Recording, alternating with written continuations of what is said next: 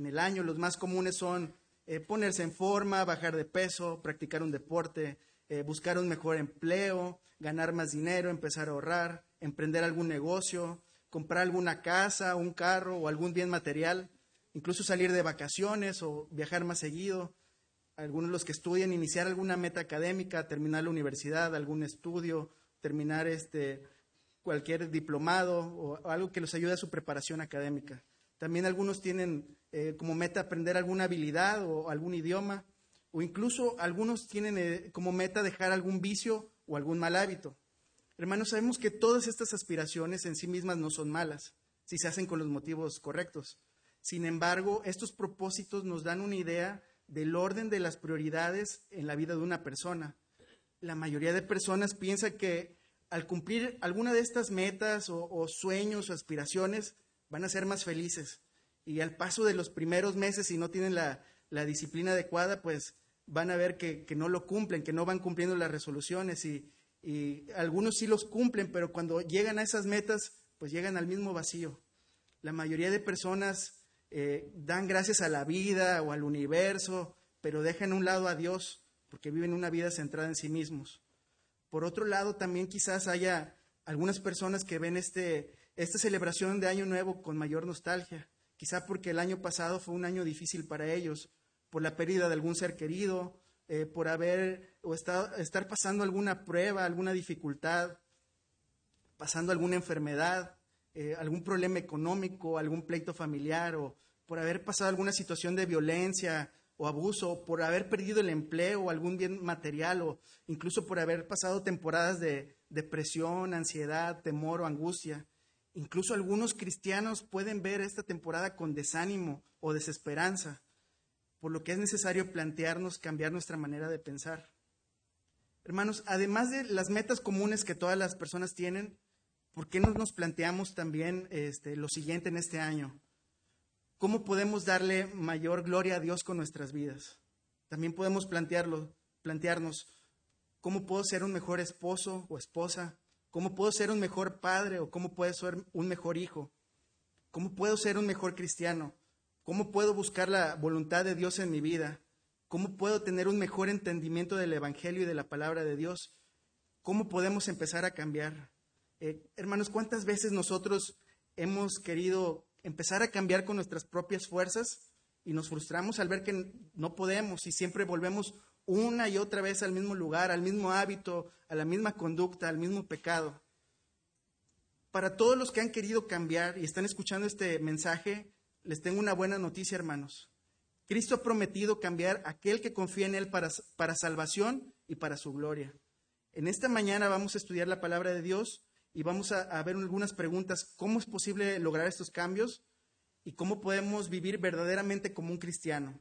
Por favor, les invito a leer y abrir sus Biblias en Romanos 12, del 1 al 2. Pueden decir amén cuando lo, lo tengan. Dice así la palabra de Dios. Así que, hermanos, os ruego por las misericordias de Dios que presentéis vuestros cuerpos en sacrificio vivo, santo, agradable a Dios, que es vuestro culto racional. No os conforméis a este siglo sino transformados por medio de la renovación de vuestro entendimiento, para que comprobéis cuál sea la buena, la buena voluntad de Dios, agradable y perfecta. Hay una traducción de este mismo versículo de un autor que se llama J.B. Phillips, que me gusta mucho cómo hacer la traducción. Dice, con los ojos bien abiertos hacia las misericordias de Dios, les ruego, hermanos míos, como un acto de adoración inteligente, que le den a Él sus cuerpos como un sacrificio vivo consagrado a Él y aceptable por Él. No dejes que el mundo a tu alrededor te apriete en su propio molde, pero deja que Dios moldee tu mente desde adentro, para que así puedas probar en práctica el plan de Dios para ti que es bueno y cumple con todo lo que Él pide y avanza hacia la meta de la verdadera madurez. Al ver este, estos, estos versículos nos lleva a hacer el siguiente planteamiento. Dios ha revelado sus misericordias por medio del Evangelio y es totalmente razonable darle nuestra completa adoración como un sacrificio vivo. Por tanto, Dios cambiará nuestro entendimiento y comprobaremos su voluntad. Y nos lleva una pregunta también, hermanos. ¿Cómo debe vivir un cristiano? A continuación, veremos el primer punto basado en el versículo 1 de Romanos 12. El primer punto está basado en el, versículo 1. Un cristiano debe de vivir una vida consagrada a Dios. El versículo 1 lo vuelvo a repetir. Así que hermanos, os ruego por las misericordias de Dios que presentéis vuestros cuerpos en sacrificio vivo, santo, agradable a Dios, que es vuestro culto racional. Un cristiano debe de vivir una vida consagrada a Dios por lo que ha hecho por nosotros. Así que hermanos, os ruego, así inicia. Esta es la continuación de los argumentos de todos los capítulos anteriores. Pablo usa esta expresión como un patrón antes de iniciar alguna exhortación de una doctrina fuerte. Después continúa con la expresión os ruego. Es un llamado, hermanos, para entrar en acción. Un comentarista también dice que, el verbo ruego es similar al vocabulario militar este, en el griego, cuando llamaban a los soldados antes de entrar en acción, que les daban una exhortación, los animaban y los aconsejaban. En la versión de las Américas dice, por tanto, hermano, les ruego. Pablo, aún teniendo toda la autoridad como apóstol de Jesucristo, en esta sección habla como un consejero y, continúa diciendo, les ruego por las misericordias de Dios. Hermanos, ¿cuáles son las misericordias de Dios? Si nosotros buscamos en el diccionario la palabra misericordia, deriva del término este, miser, que significa, miseria, y cordia, que significa corazón, es decir, pasar por nuestro corazón las miserias de otra persona. También en el diccionario dice que es una virtud que inclina el ánimo a alguien a compadecerse de, del sufrimiento de alguien más y de la miseria ajena. Eh, permítanme eh, hacer una pequeña ilustración sobre el concepto de misericordia. Es de un libro que se llama Experimentando el Perdón de Dios. Dice, una madre se acercó una vez al emperador Napoleón de Francia en busca de perdón para su hijo. El emperador respondió que el joven había cometido dos veces un delito y la justicia exigía la pena de muerte. Pero yo no pido justicia, eh, explicó la madre, pido misericordia. Pero tu hijo no, no merece misericordia, respondió Napoleón. Señor, exclamó la mujer, no sería misericordia si él la mereciera, y misericordia es todo lo que pido. Bueno, entonces, dijo el emperador, tendré misericordia, y perdonó al hijo de la mujer. En esta ilustración vemos cómo la, misericordia de Dios no sería misericordia si nosotros la mereciéramos. Y nosotros, desde luego, no merecemos la misericordia de Dios, hermanos.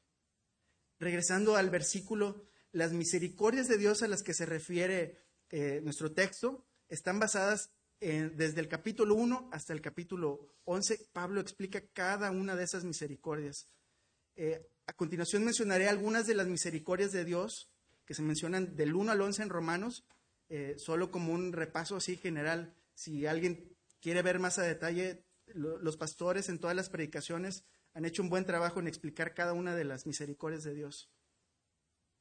Vemos las misericordias de Dios en la justificación solo por la fe. No es por nuestras obras, es por la obra de Jesucristo en la cruz. Vemos las misericordias de Dios en la redención. Dios nos redime de la esclavitud del pecado.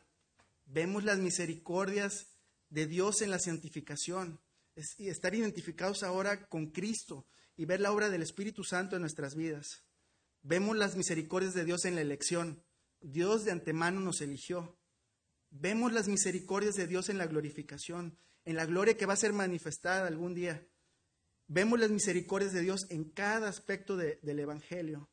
Eh, un autor también dice lo siguiente acerca de Romanos del 1 al 11. La gran lección de Romanos del 1 al 11 es que Dios nos trató mejor de lo que merecíamos y todavía ahora nos trata mejor de lo que merecemos. Y eso nos debería de convertir en una clase de persona misericordiosa. Eh, les pido que me acompañen a leer Segunda de Corintios 1.3, por favor.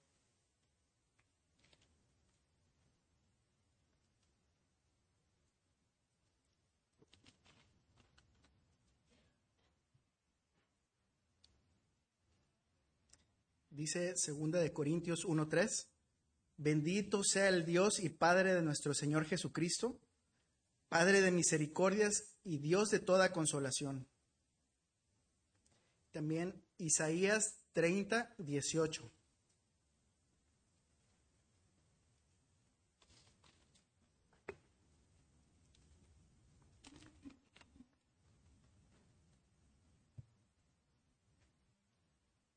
Si lo tienen, pueden decir amén, por favor.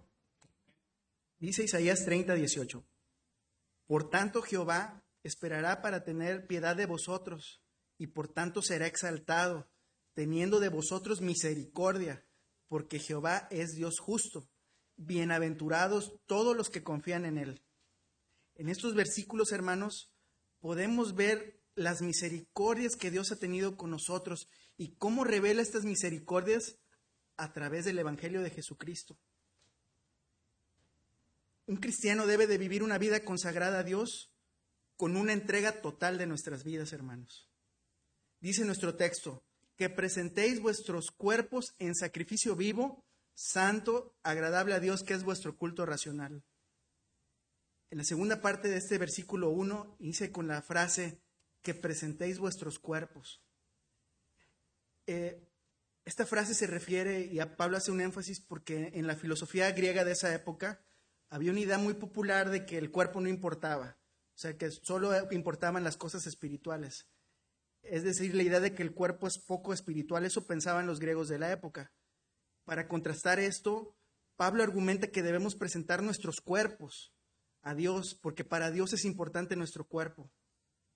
Y la idea de presentar nuestros cuerpos se refiere a la totalidad de nuestro ser, es decir, nuestros ojos, nuestros pies, nuestras manos, todo nuestro cuerpo, nuestra mente, nuestra alma y nuestro espíritu.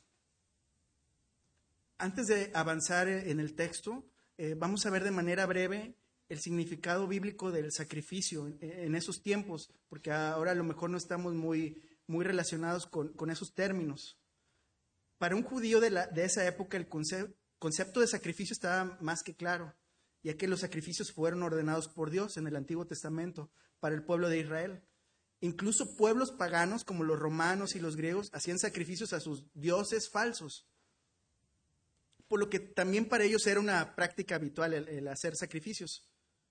Para el pueblo de Dios eh, había demandado varios tipos de sacrificios, pero principalmente consistía en matar un animal, en ofrecer la sangre para expiar los pecados del pueblo y de quienes hacían el sacrificio. Había un sistema de sacrificios diarios en favor del pueblo y también había un, sacrificio en el día de la expiación, dice Levítico 16 y Levítico 17, 11, si, si lo quieren anotar. Estos sacrificios debían ser santos y agradables a Dios. Eh, si me pueden acompañar a leer Levítico 3.1, por favor.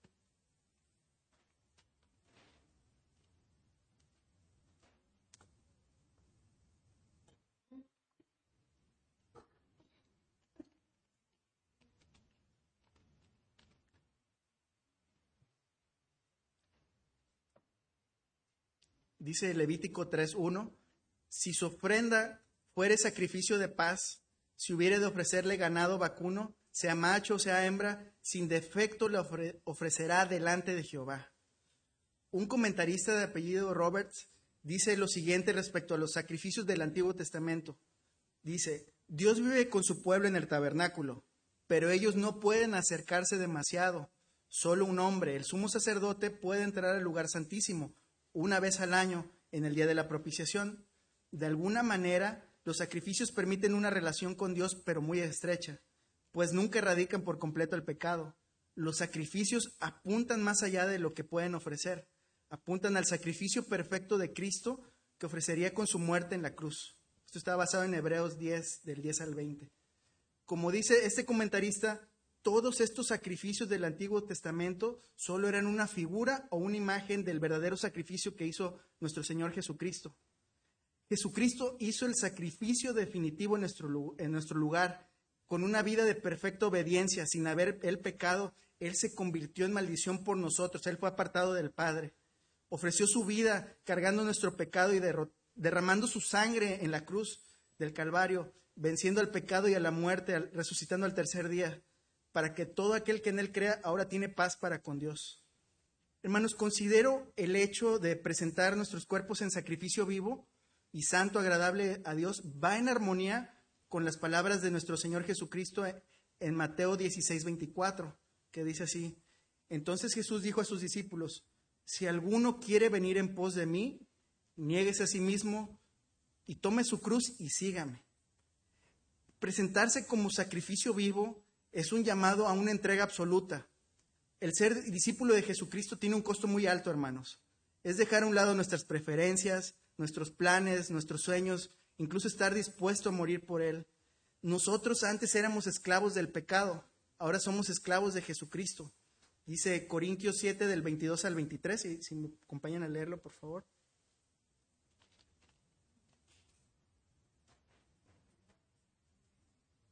Primera de Corintios 7 del 22 al 23.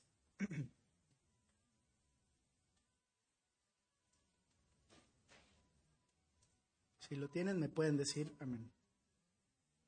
Dice, Primera de Corintios 7 del 22 al 23, porque el Señor fue llamado, porque en el, porque que en el Señor fue llamado siendo esclavo, liberto es el Señor. Asimismo, el que fue llamado siendo libre, esclavo de Cristo. Esclavo es de Cristo.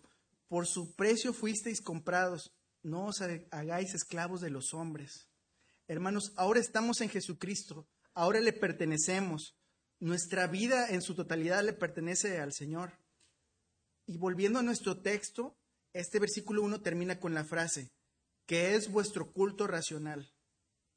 Una vez que hemos visto las misericordias de Dios, hemos visto el sacrificio de Cristo y nuestro llamado para nosotros para presentarnos como un sacrificio vivo, hermanos, resulta totalmente razonable o lógico de la palabra culto racional Resulta lógico darle una adoración verdadera a Dios, con una entrega total de nuestra mente, de nuestro cuerpo, de nuestras vidas. Este primer versículo de Romanos 12 es un llamado a la humildad. Es reconocer que no merecíamos que Dios tuviera misericordia de nosotros. Sin embargo, Él proveyó todo para nuestra salvación y para gloria de su nombre. Hermanos, es importante señalar y tener en cuenta el versículo de Romanos 12.1, cuando nosotros servimos al Señor. De poco sirve tener nuestra agenda llena de actividades en la iglesia, en nuestro servicio, si no estamos conscientes de por qué y para quién lo hacemos. A veces con las prisas de la vida cotidiana podemos olvidarnos de esto muy fácil y hacer todas nuestras actividades de manera inconsciente. Cabe señalar que la adoración, la adoración verdadera, no es algo que se limita a venir aquí a la iglesia y cantar y cerrar nuestros ojos y alzar nuestras manos. No tiene nada de malo eso, pero no se limita a esto. La adoración, el venir a cantar, solamente es parte de la adoración, pero no es la adoración completa. La adoración verdadera la realizamos en nuestra vida cotidiana, en nuestra casa, en nuestra familia, en nuestros trabajos, en nuestros negocios. En todo momento los que creemos en Jesucristo como Salvador, estamos adorando a Dios. Aquí venimos los domingos a continuar adorando a Dios. Dice el pastor Sugel Michelén, eh, me quedé con esa frase, que los domingos venimos a continuar adorando a Dios. El domingo es la continuación de toda la adoración que tuvimos en la semana, pero ahora con nuestros hermanos en la iglesia en el Día del Señor. Hay una frase de John Piper que, me gusta, que dice, que habla acerca de cómo darle gloria a Dios dice, Dios es más glorificado en nosotros cuando nosotros estamos más satisfechos en Él. Si en cada actividad, hermanos, eh, de nuestra vida lo hacemos para la gloria de Dios, lo estaremos adorando en espíritu y en verdad. Y este es el corazón del versículo 1, presentarnos en sacrificio santo, agradable a Dios. Hacer esto, hermanos, de manera intencional y consciente. El saber para quién estamos sirviendo y por qué lo estamos haciendo, hermanos. Esta es la adoración espiritual, esto es lo que debe de ofrecerse a nuestro Dios. En esta primera parte, hermanos, vimos eh, que nosotros como cristianos debemos de vivir una vida consagrada a Dios por lo que ha hecho por nosotros y entregando totalmente nuestras vidas y ahora estando apartados para Él, Él va a continuar haciendo nuestra, su obra, transformando nuestras vidas. Y esto nos lleva al punto número dos. Un cristiano debe de vivir una vida en constante transformación. Dice el versículo 2, no os conforméis este siglo, sino transformaos por medio de la renovación de vuestro entendimiento, para que comprobéis cuál sea la, la buena voluntad de Dios agradable y perfecta. En la última ocasión que me, que me tocó compartir con ustedes, hablábamos de la sabiduría de Dios. Hablábamos de que el hombre en su estado natural se ha rebelado contra Dios y ha rechazado su sabiduría pero a los creyentes les ha sido revelada la sabiduría de Dios por medio del Evangelio. Y podemos ver que toda esta sabiduría de Dios es infinitamente superior a la sabiduría humana en todo sentido. Y eso lo podemos ver en este, Primera de Juan 2.15. Si me pueden acompañar a leer, por favor.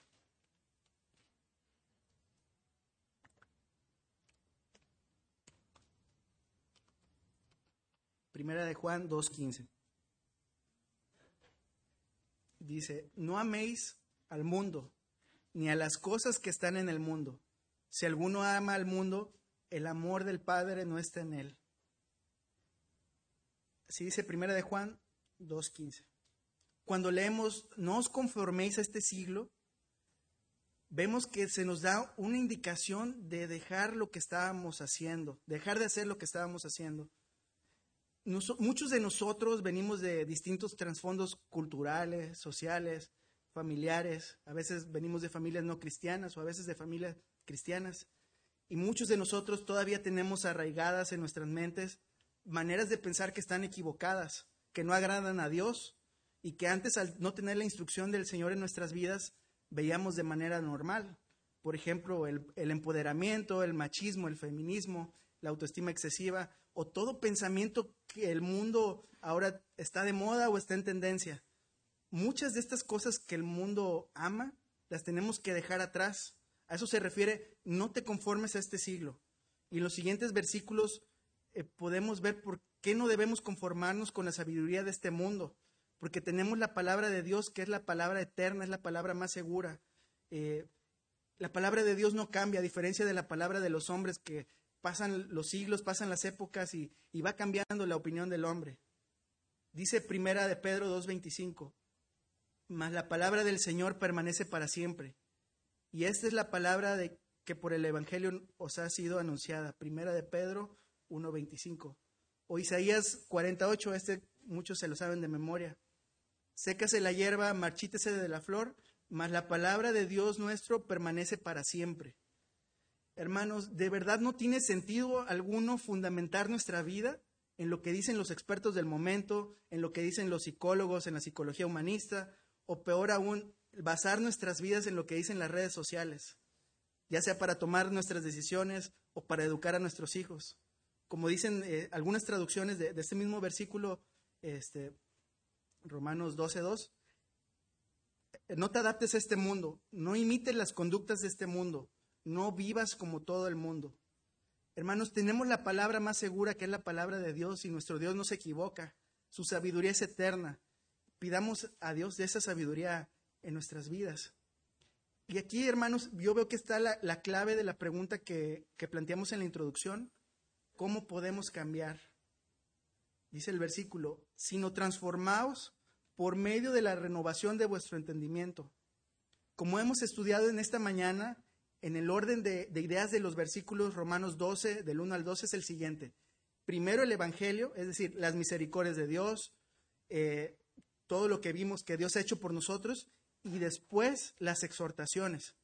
Primero el Evangelio, después las exhortaciones. Las exhortaciones son, preséntate en sacrificio vivo, no te adaptes a este mundo, transformados por medio de la renovación de vuestro entendimiento.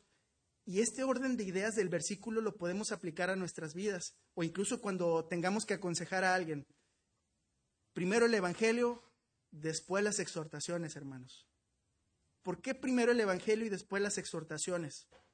Hermanos, si no ponemos en primer lugar el Evangelio de la gracia como un primer lugar, corremos el peligro de caer en un moralismo o en un legalismo, es decir, en una lista de haz estas cosas, no hagas estas cosas. Estas cosas están bien, estas cosas están mal. Hermanos, si no hemos nacido de nuevo, poco importan los cambios exteriores que hagamos de nuestra conducta. Quizás socialmente o familiarmente ayuden un poco, ayude un poco a cambiar nuestras conductas o el dejar algún mal hábito o algún vicio. Esto, dejar estas cosas que no están bien, es un freno de, para no hacer las cosas tan mal como las podríamos llegar a hacer. Pero delante de Dios, si no creemos en Jesucristo, nuestro corazón está sucio y está cargado de pecado. Por lo tanto, todo lo que hagamos también lo estará, estará cargado de pecado. No importa qué cambios hagamos, si no creemos en Jesucristo, nuestra vida va para perdición. Hermanos, pero si ya hemos nacido de nuevo, entonces estos cambios en nuestra conducta, en nuestra vida, van a ser el fruto de la nueva vida que tenemos en Cristo. Ahora estaremos reflejando a Cristo constantemente en nuestras vidas por la obra que Él ya hizo en la cruz. En la mayoría de los casos, hermanos, una vez que venimos al Señor, a los pies del Señor, tenemos que pasar por etapas y por procesos. A veces estos cambios o este fruto no viene de inmediato, es decir, va poco a poco. Y en cada paso que damos, en cada prueba, en cada aflicción, vamos adquiriendo madurez a través de la sabiduría de Dios. Y nuevamente, hermanos, esta es la clave, el entendimiento. Eh, si me acompañan a leer Juan 17.3, por favor.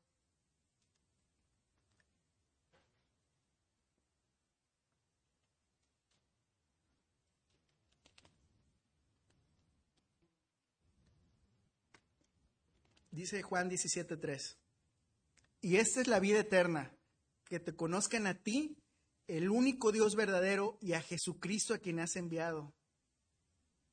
También dice Colosenses 2.2, para que sean consolados sus corazones, unidos en amor, hasta alcanzar todas las riquezas del pleno conocimiento, a fin de conocer el misterio de Dios el Padre y de Cristo. En estos versículos que, acabamos de leer, vemos cómo el entendimiento y el conocimiento de Dios es fundamental para la vida de un creyente. Otra traducción de, Romanos este, 12.2, la NTV lo plasma de la siguiente manera. Más bien, dejen que Dios los transforme en personas nuevas al cambiarles la manera de pensar. Es otra traducción. Hermanos, nosotros podríamos llegar a pensar que la transformación, que la tarea de la transformación es un trabajo personal que nosotros mismos haremos con nuestras propias fuerzas, pero no es así. Nuestro Dios es misericordioso con nosotros y por medio de su Espíritu Santo, Él hace la obra de transformación en, en nuestras vidas. Lo dice Efesios 4:23. Si podemos leerlo, por favor.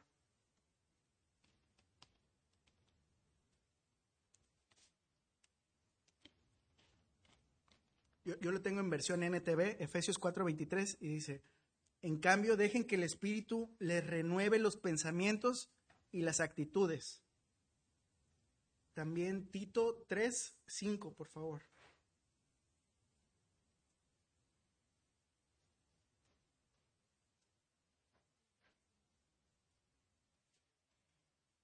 Tito 3, 5. Dice así, Tito 3, 5, nos salvó no por obras de justicia que nosotros hubiéramos hecho, sino por su misericordia, por el lavamiento de la regeneración y por la renovación en el Espíritu Santo. Hermanos, Dios realiza la transformación en nuestras vidas por medio del Espíritu Santo. Al darnos entendimiento, cada vez podemos ver más clara la palabra de Dios. Podemos ahora ver sus misericordias, sus promesas de vida eterna. Y entonces, ahora nosotros podemos cada día reflejar con nuestra vida a Jesucristo. Solo así podemos ver el poder de su palabra actuando en nuestras vidas. Hermanos, es un recordatorio de que nosotros necesitamos escuchar la palabra de Dios diariamente, leer, memorizar y meditar en ella. Estamos en un mundo caído, hermanos. El saturar la, nuestra mente con la palabra de Dios es el verdadero antídoto contra el pecado en nuestras mentes, hermanos. La última parte del versículo 2 dice, para que comprobéis cuál es la buena voluntad de Dios, agradable y perfecta. Hermanos, el propósito de una vida transformada es que ahora nosotros seremos capaces de comprobar la voluntad de Dios. La voluntad de Dios es buena, agradable y perfecta. Los planes de Dios, hermanos, son mucho más elevado, elevados que nuestros planes, hermanos. Y los planes de Dios desde este lado de la eternidad no siempre alcanzamos a entenderlos. Muchas veces no tienen sentido para nosotros, pero debemos descansar en que nuestro Dios, Él es soberano y Él está en control de cada situación. Debemos descansar en que la voluntad de Dios para nosotros, sus hijos, siempre es buena, siempre es agradable y siempre es perfecta. Cada prueba o aflicción que pasamos va a obrar para nuestro bien y tendrá como propósito el hacernos más, cada día más como Jesucristo, también de transformar nuestro carácter y cambiar nuestra manera de pensar. Conforme vayamos avanzando, hermanos, y madurando en nuestro caminar con, con Él, con el Señor, vamos a ver su bondad en cada paso. Ahora lo veremos cómo es Él realmente. Ahora vamos a entender cómo es Él y vamos a decir qué grande es nuestro Dios, cuán bueno es, cuán bueno ha sido Dios. Toda la gloria sea para Él. Eso es lo que vamos a hacer conforme vayamos madurando en, el Señor. Hermanos, en esta segunda parte vimos eh, cómo nuestra vida como cristianos debe de estar en una transformación constante por medio de la renovación del entendimiento. Y ya para finalizar, este, veremos algunas aplicaciones prácticas de, este versículo. Hermanos, debemos de vivir vidas consagradas a Dios. Tenemos que cuidar lo que hablamos, lo que vemos, lo que oímos, para hacer un sacrificio vivo, agradable a Dios. Hermanos y hermanos que servimos en la iglesia, nuestro servicio a Dios debe de ser intencional y consciente. ¿Por qué lo hacemos y para quién lo hacemos? Hermanos, debemos recordar que el domingo eh, no, solo adoramos a Dios el domingo en la iglesia, lo hacemos durante toda la semana en nuestra casa, en nuestra familia, en el trabajo, en la escuela, en cada área de nuestra vida. También, hermanos, cuando querramos nosotros realizar un cambio en nuestras vidas o aconsejar a alguien que, que haga un cambio en sus vidas, recordar primero el Evangelio y después las exhortaciones. Hermanos, e, este es un reto que me gustaría este, eh, lanzar a la iglesia. Tomar nota de las predicaciones, hermanos. Anotar algún punto relevante, alguna verdad bíblica, algún versículo para repasar en la semana. Hermanos, ¿cómo me gustaría que esto fuera algo que nos distinga como iglesia, el tomar notas? Hay que animar a, nuestro, a nuestras esposas, esposos, hijos a, tomar notas. Es importante porque solamente por medio de su palabra viene el entendimiento, hermanos. Hermanos, también eh, si nosotros tendemos a, a padecer depresión, ansiedad, desánimo, angustia, los invito, hermanos, también a recordar las misericordias de Dios, también en una libreta, anotar las misericordias de Dios, primero el Evangelio y lo que Él ha hecho por nosotros y por lo que Él está haciendo ahora y por lo que va a hacer. Cuando nos sintamos así, recordemos las misericordias de Dios. Y también, hermanos, eh, eso también es importante, escuchar la palabra de Dios diariamente, no por obligación, sino porque lo necesitamos. Leer la palabra, memorizar, meditar en ella.